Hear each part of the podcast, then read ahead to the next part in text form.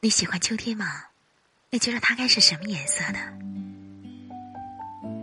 今天呢，我来朗读俄罗斯作家尼斯米尔诺夫写的这篇《秋天踏着脚踏车来了》。朗读，陈尔尼老师。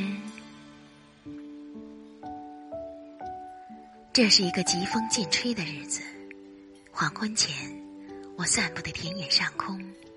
流云匆匆飘过，犹如快速翻过的树叶儿，但从云缝中露出的蓝天却更加明净，更加湛蓝。一会儿后，蓝天被画成无数条闪烁的明亮的小径，从东向西蜿蜒而去。西边的天空泛起从来没有见过的各种的绚烂霞光。风儿不停地把云彩吹向西边的天空，流云坍塌了，喷发着火焰翻腾的岩浆，然后凝结成色彩斑斓的群山。像鲜红色皇冠一样的夕阳，很快便垂到了他们的脊背上。在天空的另一边儿，一弯新月挂到了树梢上，犹如一只角笛，姗姗而来的夜晚。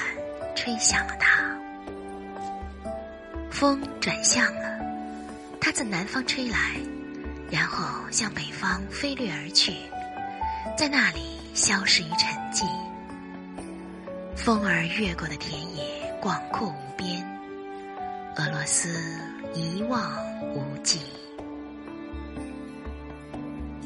空气十分清新，弥漫着艾蒿的馨香。和沼泽的气味儿。